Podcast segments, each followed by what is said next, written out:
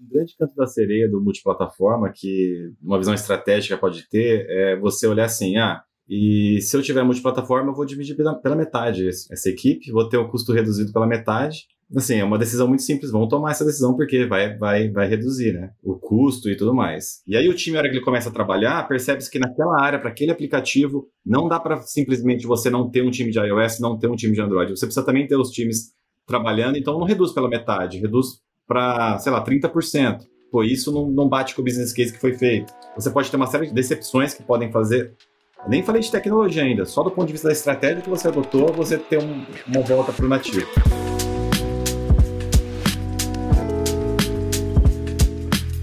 Dev, beleza? Eu sou Thaisa Candela e aqui comigo nesse episódio incrível do Proxy, eu estou com o Rodrigo Terron. Por favor, se apresenta pra gente. Olá, Thaisa. Eu sou Rodrigo Terron, tô muito feliz aqui em mais um episódio do Proxy Podcast. E Thaisa, o que é o Proxy Podcast? Para quem tá aqui pela primeira vez, quem não assistiu ou ouviu nenhum dos nossos episódios, explica um pouquinho aí com detalhes. O podcast Proxy tem o objetivo de ser um proxy, uma ponte entre nós programadores nossa audiência, você que está aí do outro lado, e as empresas, entendermos de fato como que as empresas estão utilizando as tecnologias que nós estamos, ouvimos falar, ou até mesmo as tecnologias que nós utilizamos no nosso dia a dia. O objetivo é de fato entrar dentro das empresas, né? trazer eles aqui, falar do dia a dia, falar das decisões tecnológicas e colocar isso de uma forma muito exclusiva, né? muito diferente até de outros conteúdos que a gente já tem produzido aqui. Espero que vocês gostem.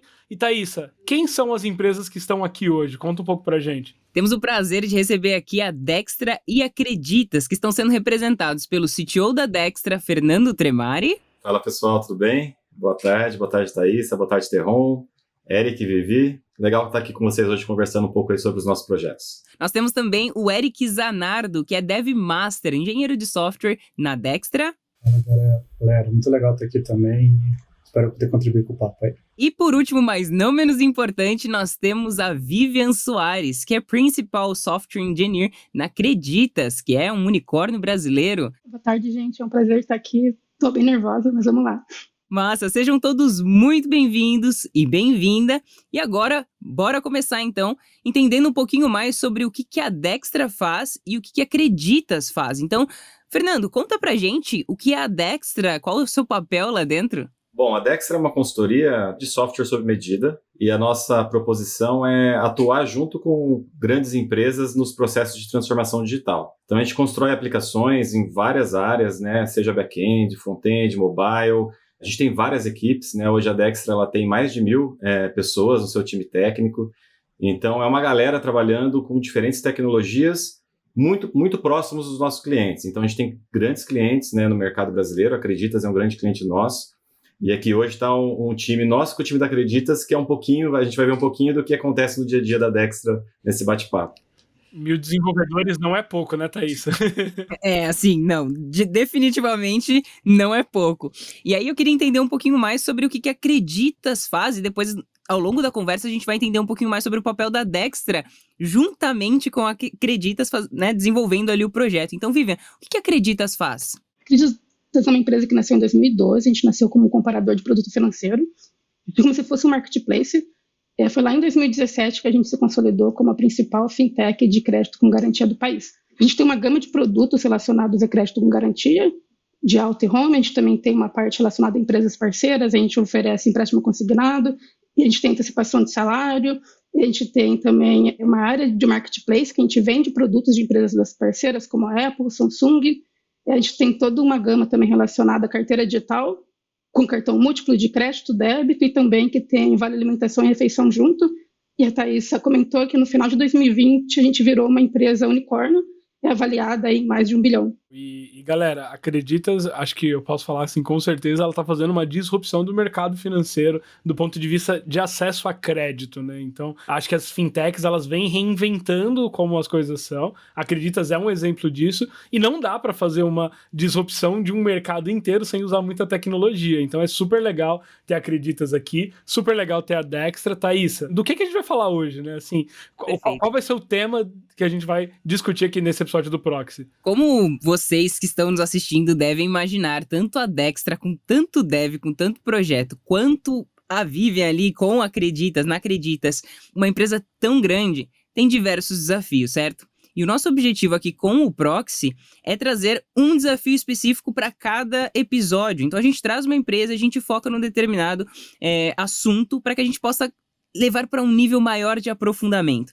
Então, para esse episódio, nós resolvemos falar sobre desenvolvimento multiplataforma. Então, vou começar aqui fazendo uma pergunta para Vivian. Eu soube que acredita está passando por um desafio muito interessante de trazer todos os produtos que ela tem para o mobile. E aí eu quero entender então contigo agora como que essas aplicações eram distribuídas nas diversas plataformas, né? se era, eram várias aplicações, se era uma única aplicação e qual que é o estado atual da aplicação de vocês hoje? É, em 2012, se você baixasse o aplicativo na loja, a gente só tinha uma tela, basicamente, uma feature, que era da pessoa emitir o boleto dela. É, tipo, a gente não tinha um time de mobile, a gente não tinha um foco em mobile, a gente tinha pessoas distribuídas ao longo da Acreditas mexendo em mobile. É, foi aí que veio a ideia de tornar mobile um canal estratégico, de forma que a gente conseguisse ofertar produtos através de mobile, inclusive engajar as pessoas ou trazer até mais informações sobre os produtos que elas já tinham. Hoje a gente está com esse foco de trazer os produtos para cá, a gente já está com essa iniciativa. É, nós fizemos uma série de estruturas sobre isso, a gente vai falar um pouco sobre arquitetura ainda, mas hoje o nosso foco é esse. A gente tem uma parte de gestão de empréstimo dentro do aplicativo, de carteira digital, entre outros produtos crescendo cada vez mais. E faz todo sentido, né, o, Vivian? Acho que quando a gente fala de empréstimo, né, é um relacionamento de longo prazo, né? Então o consumidor ele, ele vai, provavelmente vai fazer isso parcelado e, e quando ele tá no app e ele volta ali talvez para pegar um boleto, para pegar uma informação e ele você pode nesse momento ofertar outros produtos.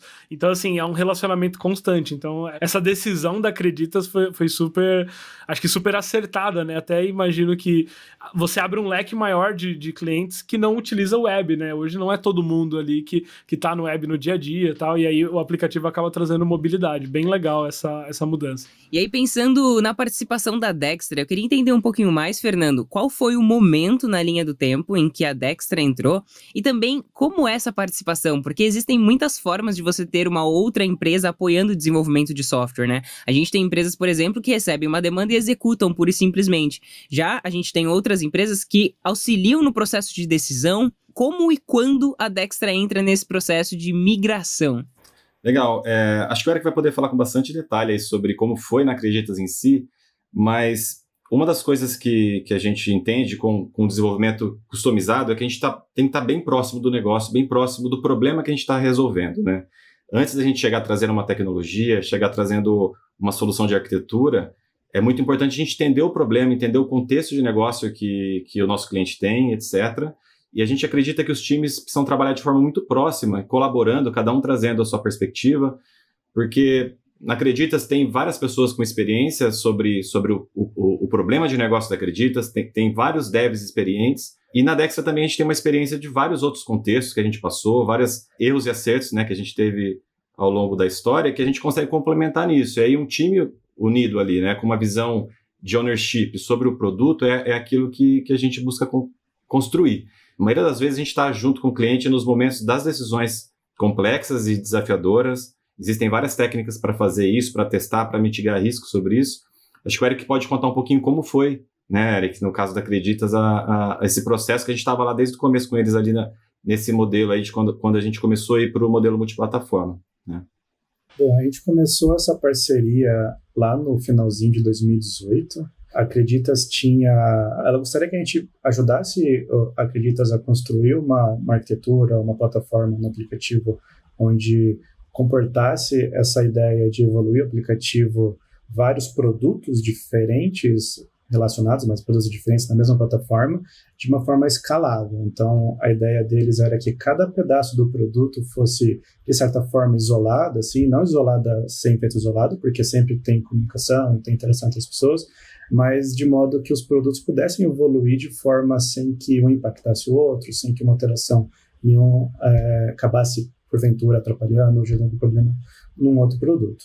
O nosso primeiro trabalho lá, a primeira proposta que a gente teve lá era de propor para eles uma, uma ideia, alguma arquitetura, então na época a gente se juntou com alguns engenheiros da Acreditas que já tinham algumas ideias, a gente foi, foi bem um bate-papo, bem uma parceria bem bacana, assim, onde eles trouxeram o que eles tinham pensado e a gente pensou também em cima do problema, elaborou algum, alguns materiais, algumas propostas. Depois a gente reunimos e acabamos optando, né, decidindo por qual caminho levar. No fim dessa discussão, a gente acabou saindo com uma arquitetura bacana lá, onde a gente consegue ter cada squad responsável por um produto, cuidando do seu pedaço do app, e isso ser evoluído de forma escalável, né? Então, eventualmente um novo produto surgir, uma nova squad pode ser formada, ela pode ser plugada no aplicativo ali e começar a evoluído de forma independente. Pô, Eric, Fernando, muito legal. Trazendo um pouco assim para o contexto de decisão, né? A adoção de uma tecnologia, ela envolve N possibilidades, né? Acho que desde ali da definição de qual tecnologia, quais recursos são necessários, acho que são várias variáveis ali que, vamos colocar assim, impactam diretamente nessa decisão. Eu queria saber um pouco nesse case, e aí até trazendo talvez experiências pessoais de vocês em outros cases, como é o processo de uma decisão tecnológica, né? Quando vocês vão pensar um projeto novo, seja um projeto dentro de uma empresa já existente, seja num projeto de uma empresa que está começando, qual é o processo, né, para se definir quais tecnologias e como é, starta o uso dessas tecnologias no projeto? Posso contar um pouquinho de como foi isso na Acreditas, e é até legal, porque acho que o Fernando e o Érico acho que já deram alguns spoilers sobre isso. E acho que toda a tecnologia, tipo, a gente toma decisão baseado muito no contexto de negócio. Então, o Eric falou um pouco sobre o contexto da gente não é, da gente querer ter pessoas trabalhando de forma que de forma autônoma. Esse foi um dos motivos pelo qual a gente escolheu fazer uma arquitetura modular. Então, a gente tomou outras decisões tecnológicas baseadas em alguns motivos. Eu vou citar alguns pelo qual a gente escolheu React Native. É, na época que a gente escolheu React Native, a gente já tinha um ecossistema é, web dentro da Acredita. A gente já tinha pessoas com conhecimento em JavaScript, em TypeScript, e a gente queria aproveitar o conhecimento dessas pessoas. É, e um outro desejo que a gente tinha também era da gente compartilhar conhecimento, a gente compartilhar conhecimento entre web e mobile. Então, poxa, eu quero construir aqui um módulo e reaproveitar ele entre esses dois. Essa é uma das nossas apostas para esse ano, inclusive. E além disso, a gente também acredita muito que pessoas que conhecem JavaScript, talvez elas queiram contribuir, possam contribuir mais facilmente com BFF escrito, por exemplo, em Node. Então, esse também foi um dos motivos é, da gente eu conseguir aproveitar o conhecimento. Até em termos de custo, é, você pensar em rampar em tecnologia, de você ter a curva de aprendizado, seria mais fácil também.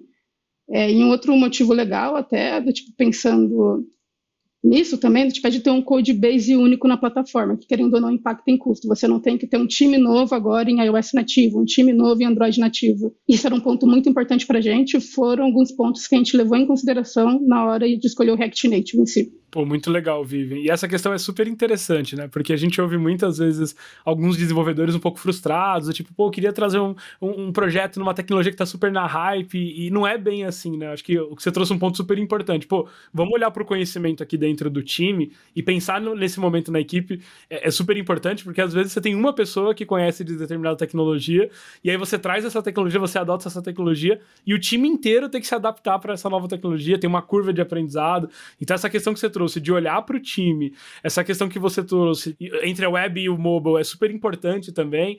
Como vocês mesmos falaram, são vários fatores, né? São, são diferentes trade-offs quando a gente vai pensar em tecnologia. Então, se a gente fosse listar aqui, a gente montaria uma tabela. Essa tabela ela vai ser um pouco diferente para cada contexto, para cada momento. É, a gente tem que olhar para a equipe que tem disponível também. Fatores interessantes, né, que a gente às vezes não leva em consideração. A motivação do time é um fator interessante, por exemplo, que que muitas vezes a gente pode esquecer, né? E existem difer diferentes partes do, do, do, também da, do código, diferentes partes do, do ferramental que você usa que também podem ter diferentes processos de decisão. Uma coisa que a gente sempre busca ter é que é tentar criar no time, é, no processo mais de time, esse processo de tomada de decisão. Então a gente é, meio que evita de, de, ter um processo onde a gente trabalha no modelo meio ditatorial, onde uma pessoa da equipe define e as outras pessoas sigam aquilo e seja um processo meio é, top-down. Isso geralmente gera um desengajamento do time, gera alguns problemas e às vezes a gente não captura várias ideias dos times que podem ser, do time que podem ser boas, né? Quando a gente fala de decisão de tecnologia, parece que a gente limita só em A ou B, mas dentro de A tem uma série de coisas para se decidir ainda, dentro de B tem uma série de coisas para se decidir ainda. Então o processo de construir essa decisão é importante. Às vezes a gente tem mais de uma alternativa, a gente precisa tentar validar as alternativas. É, então tem técnicas como executar um sprint spike para validar uma, uma, uma ideia, para ver se aquela ideia tem sentido ou não tem sentido. Às vezes você fazer um, um, um fork do trabalho e fazer duas, dois caminhos para ter pelo menos duas opções mais concretas para você tomar uma decisão, porque só tomar uma decisão com base, às vezes, no feeling pode ser prejudicial, né? A gente tenta, tenta buscar também trabalhar muito o aprendizado, porque novas op oportunidades surgem em termos de tecnologia, e se a gente também não consegue capturá-las, a gente pode estar perdendo a oportunidade de negócio. Então, manter o time sempre atualizado, sempre trocando ideias, sempre trocando conhecimento, ter bastante troca de conhecimento, assim, um ambiente que tenha muita troca, ajuda bastante que as decisões de tecnologia também melhorem. Porque a gente consegue reaproveitar, um squad consegue reaproveitar a decisão que outro squad to tomou, consegue aprender com o erro que outro squad tomou. É um trabalho bastante complexo aquilo que a gente faz, né? Pegando um gancho rapidinho, é, antes da gente ouvir um pouquinho mais sobre o Eric e como foi essa decisão, não só nos projetos que ele já passou na Dextra, mas também ali dentro da Acreditas, é, um ponto que você falou, Fer, que é muito interessante, é essa questão da gente não utilizar apenas o feeling. É, então, como você comentou, tem várias técnicas, uma delas é bem disseminada no meio dos devs, que é a POC, né? Fazer a prova do conceito. Então, ah, eu quero ver se essa, se essa linguagem é melhor do que essa aqui dentro do meu contexto. Então, a gente não tá falando de guerrinha de tecnologia, né? Ah, a minha é melhor, a minha é pior. Então, é muito a gente pegar e de fato criar um, um, experimento, né? Eu quero ver se qual é a performance dessa linguagem quando eu estou recebendo uma porrada tal. Então eu faço um teste de carga aqui para ver como que ela performa em relação a outra tecnologia. E a gente pode se surpreender, né? Então, ir além do feeling e conseguir colocar de fato em prática um código, seja ali fazendo um forking, criando um módulo separadinho, né, para conseguir testar, é algo que de fato leva as nossas decisões para um outro nível, né, de qualidade, leva as nossas decisões para algo muito mais embasado, muito mais pautado do que de fato só olhar para o mercado e falar assim: "Ah, estão usando, vamos usar também", né? Esse ponto também é super importante, né, de envolver o time, né? Isso que o Fernando falou de Todo mundo precisa abraçar, né, a ideia. Não exato, pode ser exato. Uma pessoa que não abraça ali, ela, ela pode desestimular o time e às vezes é criar até um viés, né? Da, Putz, essa tecnologia não é boa por causa disso, sabe? Mas às vezes é muito pelo processo. E, e, esse processo de dividir essa decisão dentro do time, pautada em uma decisão em dados, né? Putz, vamos testar, colocar ali o teste lado a lado e olhar. É, é super importante. Bem legal, Fernando. Eu queria acrescentar só um ponto.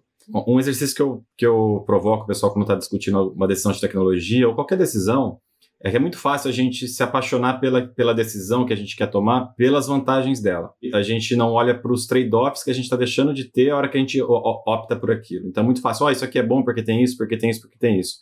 Mas o que eu estou deixando de ter quando, eu, quando eu, eu escolho isso? Então, acho que um processo é, mental e legal de tomada de decisão é você pensar o que, que você está deixando de ter. E não só pensar aquilo que você está tá buscando ou está querendo ter com aquela tecnologia. E outra coisa que eu falei muitas vezes a gente, a, a, gente às vezes coloca muito foco em decidir qualquer tecnologia do momento, ou como que a gente vai fazer aquilo, se é melhor usar essa arquitetura de organização de view e controller, não sei o quê. Mas eu vejo muitas equipes não olhando para uma parte muito importante, que é um trade-off muito importante, que é como que a gente testa. Como que a gente faz testes automatizados, como que a gente consegue garantir aquilo que a gente está fazendo. Eu tenho certeza que muitas equipes seriam muito mais performáticas se, ela, se elas tivessem mais atenção na forma que elas testam do que se ela está escolhendo a tecnologia A ou a tecnologia B.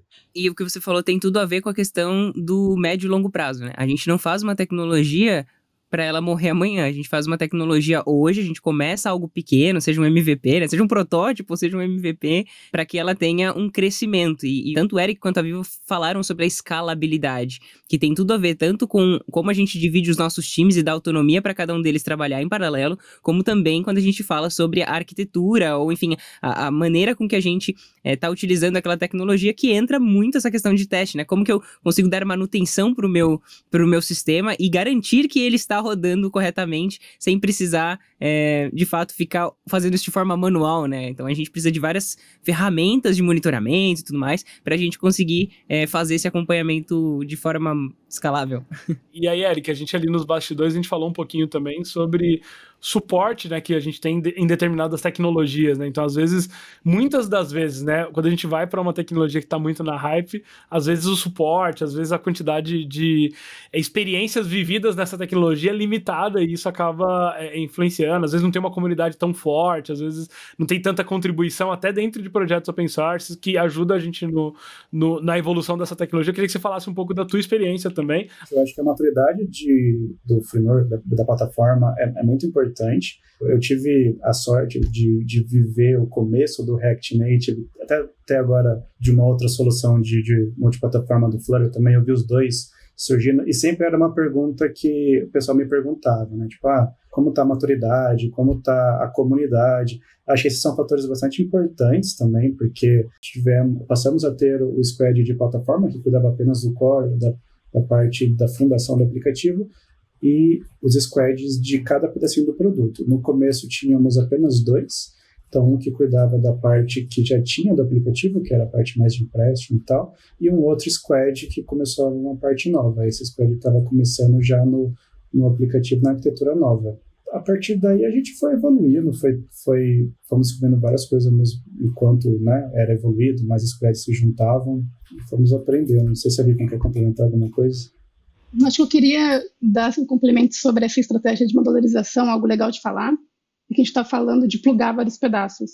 E uma aposta nossa, na real, um princípio nosso é de investir em automatização. Então, quando a gente fala dos módulos funcionando, a gente tem dentro dele seus próprios testes, a gente tem um deploy desses módulos de forma automatizada. E a mesma coisa para a parte core do aplicativo. E eu acho que esse é um ponto muito importante, que é da gente automatizar a parte de testes e tudo mais. E um outro ponto também é pensar sempre a arquitetura evolutiva, eu acho. É legal falar disso porque cada vez mais a gente tem times, a gente tem pessoas contribuindo com o mobile, por causa que a gente está adicionando novos produtos a mobile. E um ponto que a gente entra é como que a gente escala isso? E aí escalar entra às vezes até como que você faz um code review, por exemplo. Vamos supor que a gente tem um time X que vai começar a contribuir com o mobile, essas pessoas não têm expertise em mobile, e a gente quer que as pessoas do core apoiem essas pessoas.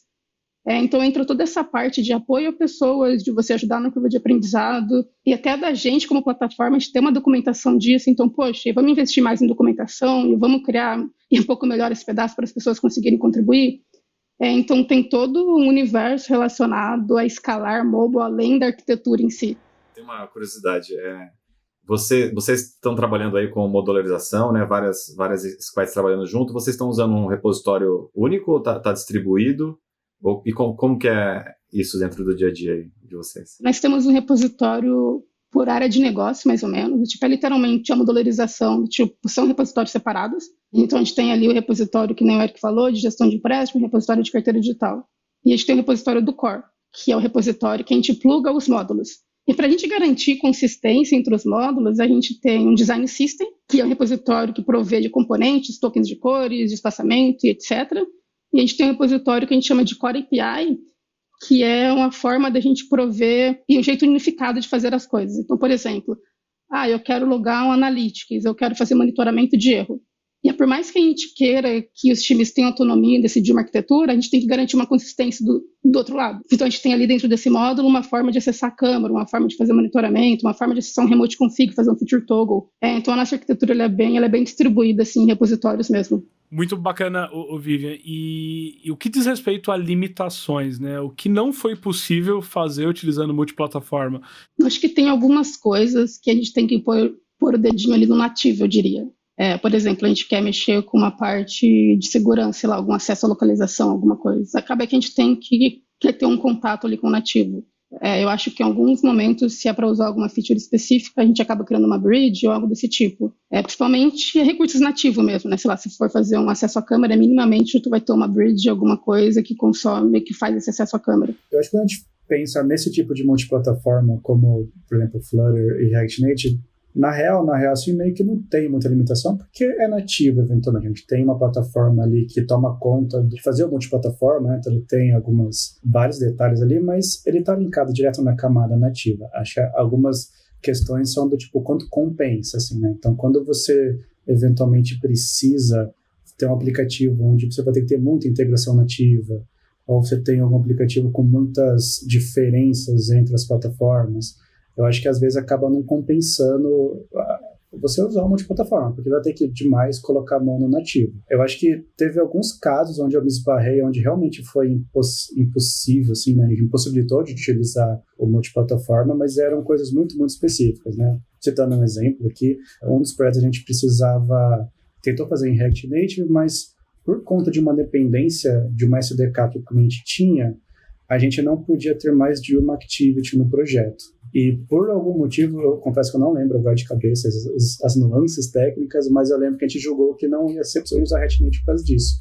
Então, tem alguns, acho que poucos casos assim, onde é, realmente impossibilita, mas acho que no geral é mais o quanto uh, compensa, assim, né? Você tem que ver se o seu, seu multiplataforma está dando fit com o que você precisa construir, né? Às vezes, às vezes não dá o fit e é melhor ir para nativo. Então, acho que é mais mas o que quando compensa do que é o contexto, possível, né? né? Acho que é. é. é. colocar o contexto na pauta é super importante e vocês já meio que trouxeram um pouco disso na, da minha próxima pergunta, mas é assim, o quanto o que é desenvolvido em uma plataforma é, é utilizado, né? É possível de ser utilizado e funciona perfeitamente na outra, né? O quanto tem essas adaptações, a Vivian trouxe ali, né? De, pô, dependendo do que for ter que ali construir algo ali olhando para o nativo, mas o quanto, assim, de fato a gente consegue aproveitar do que é desenvolvido de uma forma geral em todas as plataformas. Um exemplo clássico que eu, que eu costumo usar é seguir os guide, guidelines de cada plataforma, né? Seguir o guideline do iOS e seguir o guideline do Android.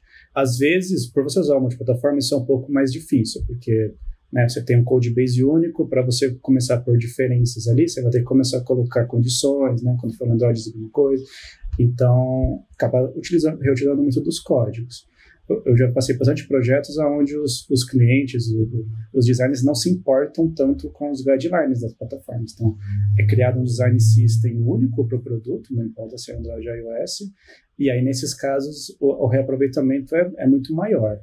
Sempre tem alguma coisinha ou outra que você vai ter que fazer para cada plataforma, porque no, no, final das contas são plataformas diferentes. Então, por exemplo, quando você for fazer o deploy na loja, o processo para no Android é uma, no iOS é outro. Então, se você constrói um CI, você vai ter que acabar construindo infraestruturas diferentes para cada um e outro. Quando você precisa acessar uma câmera, por exemplo, cara, existe bibliotecas que já fazem isso para você, mas eventualmente você tem que usar alguma coisa muito específica, você vai ter que acabar escrevendo um código específico para cada um. Enfim, é um, é um grande depende, assim, depende muito do que você vai construir e do, do contexto que está aplicando o framework, a plataforma. Isso aí que você comentou me fez lembrar de quando eu comecei a estudar Kotlin para Android. E aí eu fui conversar com alguns amigos que já programavam em Kotlin. E aí eles chegaram para mim e disseram assim: Thaís, se você quiser, você consegue escrever exatamente como você escreveria no Java em Kotlin.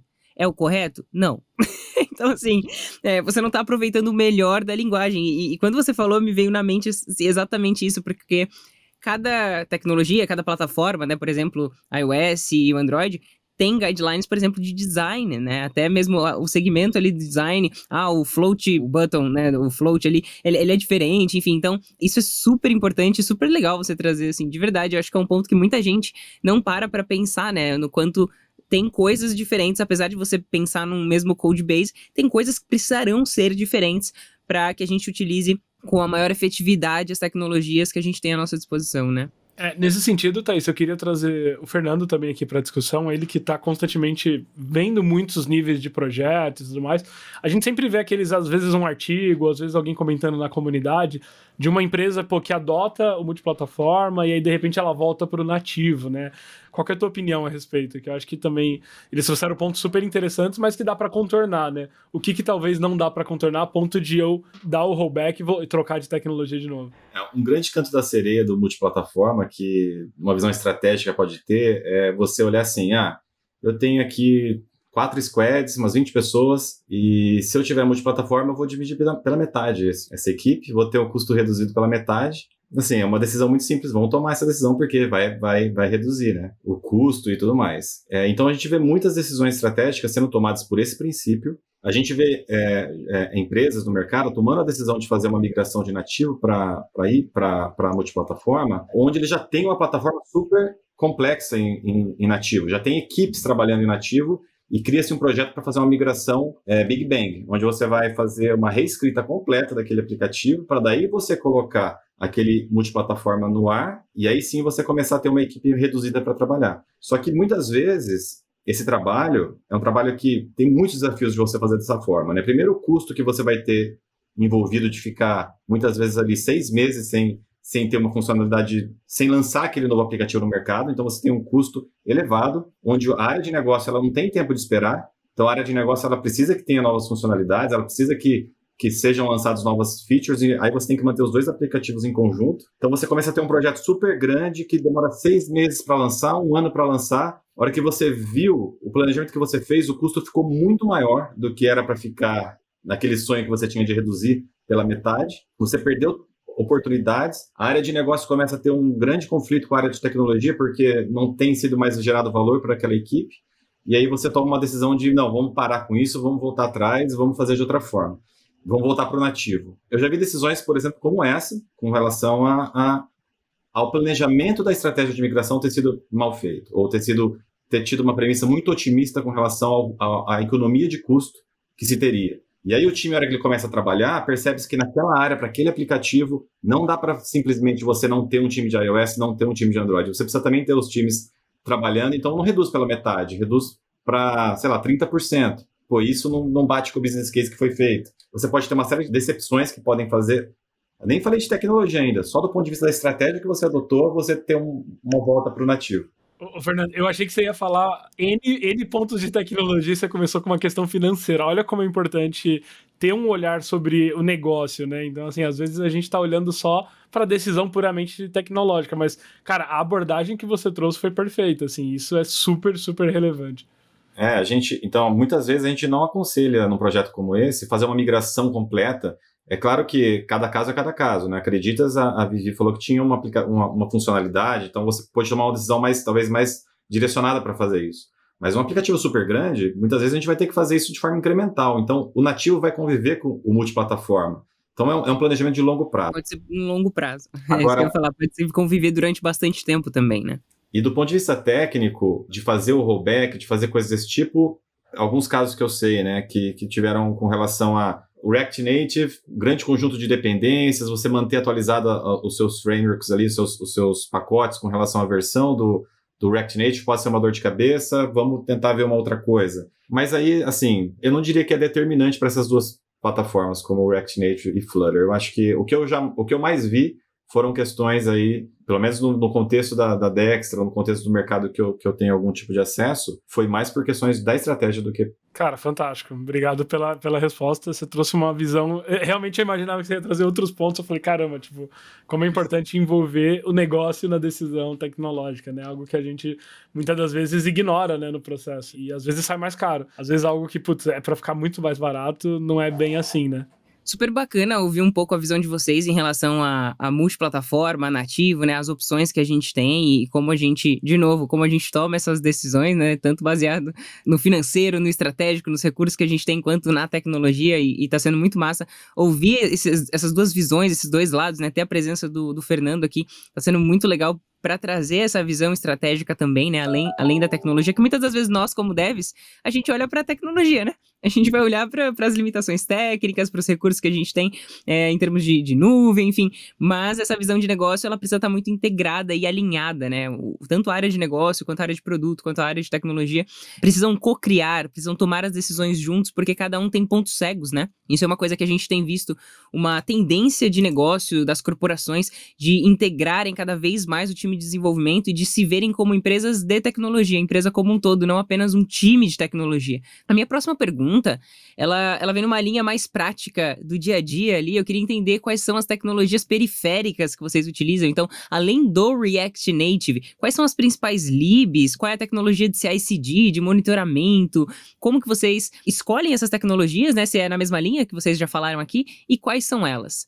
Falando um pouquinho da parte de CI/CD, a gente está usando o Circle CI, Aí é mais uma decisão organizacional, eu acho. A gente usa o Circle CI na empresa toda, é na parte de back-end e tudo mais. É, a gente está usando para monitoramento sempre, que de novo é tudo design organizacional. E para a parte de analytics, a gente usa o Firebase hoje. Depois a gente exporta esses dados é, para um DW nosso. Eu acho que seria isso. Eric, você quer complementar de alguma forma? Tem alguma outra coisa que, que não foi mencionada? A gente aqui nos Press tem bastante variação, porque a gente normalmente trabalha bastante em conjunto com a equipe técnica do cliente, então acho que é bem o, o que a Vivo comentou, alguma CI organizacional, então esse é bastante o caso de vários clientes nossos, então a gente usa bastante o Jenkins às vezes, do próprio cliente, a gente usa bastante Buildkite, enfim, é, é bastante variado. Se eu ficar citando aqui, a gente vai, vixe, até amanhã. Então é bem variado mesmo. Eu conheço já a Dextra de longa data pela participação em eventos, comunidades, meetups. Acreditas também. Inclusive, a Acreditas tem participado de várias frentes aqui dentro da própria Rocket City, né? Então, ela participou da penúltima NLW, participou com a gente, teve eh, representantes da Acreditas ali dentro do próprio Dual, que é a nossa conferência anual. Então, e assim. Creators você... do Experts Club também, que são da Acreditas. Temos Helena, Fabi, temos várias pessoas Perfeito. ali. Perfeito. Assim, eles estão sempre com a gente é, e, e, é super legal. E a pergunta que eu tenho para fazer e aí é como que vocês enxergam essa troca, né, entre os times com comunidades, os aprendizados que vêm a partir daí. Isso ajuda no recrutamento. Como que é a relação disso com o employer brand? Assim, qual que é a visão de vocês, né? Porque uma empresa deve investir nessa relação com comunidade, nessa construção? Excelente pergunta, porque acho que está no espírito da nossa indústria a troca de conhecimento e a relação em comunidade. Né? Então, a gente busca incentivar demais a, essa, essa construção desse, dessa troca, porque através da troca de conhecimento é onde, nossa visão, é onde ocorre a inovação, porque a gente vai ter várias pessoas se capacitando, trocando experiência, trocando visões, trabalhando melhor em conjunto. Nosso trabalho é muito forte em equipe, tudo que a gente faz em equipe, né, em, ter, em termos de tecnologia. Dentro da Dextra, a gente tem o conceito das guildas, né, onde a gente tem várias áreas de conhecimento específicas, tem o pessoal de multiplataforma, tem o pessoal de Android, Data Science, UX, então tem, tem várias guildas. E a gente fomenta tanto internamente quanto externamente a participação na comunidade das nossas equipes, porque isso enriquece muito a capacidade que os times têm de, de trazer alternativas e de trazer soluções. Para vocês terem uma ideia, a gente tem por volta de 30 eventos dentro da Dextra, 30 eventos mensais de troca de café com código, que a gente chama, quando a gente vai lá e apresenta um código-fonte para o pessoal, meetups internos, é, brown bags, onde alguém discute um livro, traz uma, uma discussão de um framework específico. Então, isso é bastante ativo. Eu acredito muito que uma empresa moderna, em termos de tecnologia, ela tem que ter uma cultura efervescente de troca de conhecimento. A gente vai pro, pro, também para o mercado, os nossos parceiros e clientes participam também, então a gente tem coisas que, que a gente tem semana de dados, então a gente está sempre promovendo a troca de conhecimento. A gente organiza eventos no mercado, então essa semana, semana, essa semana que passou, a gente teve, agora são elas, que foi todo um conjunto de eventos relacionados e meetups relacionados à, à inclusão de, de mulheres no mercado de tecnologia, que é super importante. A gente também organiza o DevCamp, que é um evento que tem já desde 2013. Gigantesco. Gigantesco, que agora a gente está fazendo online. A troca de conhecimento, o, o networking que você faz, né? O Kent Beck fala que impacto é skill multiplicado por networking. Então, a gente conseguir ter realmente uma rede de networking positivo de troca de conhecimento e aprendizado, isso é inovação, isso é tecnologia na prática. Fantástico, fantástico. Eu nem sabia que tinha 30 eventos no mês, assim, é quase um por dia, assim. É. E de fato é super importante, né? Mil devs, né, Thaís? Como que mantém esse, essa galera engajada, trocando conhecimento, aprendendo um com os outros? Tem que ser algo nessa linha mesmo. Eu vou ser bem sincera, assim, eu sou muito suspeita a falar da Dextra, né? Foi, foi a empresa que, que, que me tornou programadora, de fato, né? Que eu, eu pude aprender muito. E uma das coisas que eu mais gostava, assim, quando eu trabalhei na Dextra era a questão da estrutura de mentores. Eu lembro que quando eu entrei, a primeira coisa que eu precisava fazer era escolher uma pessoa para mentorar, para me acompanhar durante a minha trajetória. Isso não é só para quem entra como júnior, estagiário, né? Mas para todo mundo ter a oportunidade de, de, ter um Dev Master, né? Eu escolhi o Everton Gago na época, o Eric agora é Dev Masters também, né? Então, imagino que você mentora pessoas ali dentro. E essa conexão com o mundo externo, ela é essencial, mas a conexão criada internamente, assim como o café com código, né, Fê, que você comentou, ela é, é, é o que vai fazer com que o conhecimento ele não fique isolado na cabeça de um dev master, por exemplo, né, mas que ele consiga transmitir isso para as outras pessoas é, e que as outras pessoas cresçam, porque quando uma pessoa cresce, todo mundo cresce junto, né? Eu acho que esse, esse pensamento ele é ele é incrível. Isso, isso para mim eu admiro muito e a gente está vendo o movimento das empresas abraçando essa cultura de compartilhamento de conhecimento interno e externo também. Vivian, conta um pouco aí da Acreditas, o que que putz, você já participou, agora imagino que está um pouco mais limitado por conta da pandemia, mas o que que vocês estão fazendo online também, porque eu lembro que Acreditas tinha uma constância de eventos presenciais, assim, o tempo todo, assim, no, no prédio ali, é, é, de vocês em São Paulo, eu sempre via, recebia convite, via nas redes sociais, é super, eu acho super maneiro. Mas aqui na Acreditas a gente também acredita é nessa troca de conhecimento interno, é olhando para dentro, a gente tem as guildas de mobile, que é a Cross daí, nós temos um fórum de tecnologia que acontece semanalmente, que daí já é uma troca entre times de contextos diferentes, back-end, data, mobile, tudo junto ali. Nós temos encontros só de mulheres também, que é legal que se conectam com o que o Fernando falou.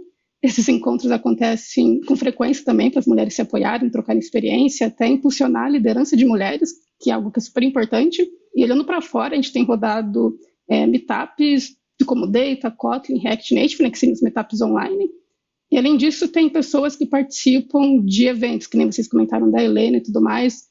A gente participou aí na, é, da RectConf, TDC, entre outros eventos, e algo que a gente tem super interesse agora investir é em tornar a plataforma da Acreditas Pública, em construir um OpenPI. Acho que são esses os highlights aqui. E Eric, conta um pouco aí tua percepção aí de quem participa, provavelmente, né? Uma pessoa que é super comprometida com, com a comunidade, como você enxerga essas ações dentro né, da Acreditas, dentro da, da própria Dextra? Acho que seria super legal ter tua visão também falou muito bem, assim, eu, eu vivo isso é, e posso comprovar que isso acontece mesmo. É muito bacana você poder, você poder ajudar, você poder mentorar alguém e você ver aquela pessoa crescendo na empresa e virando eventualmente uma referência e tal.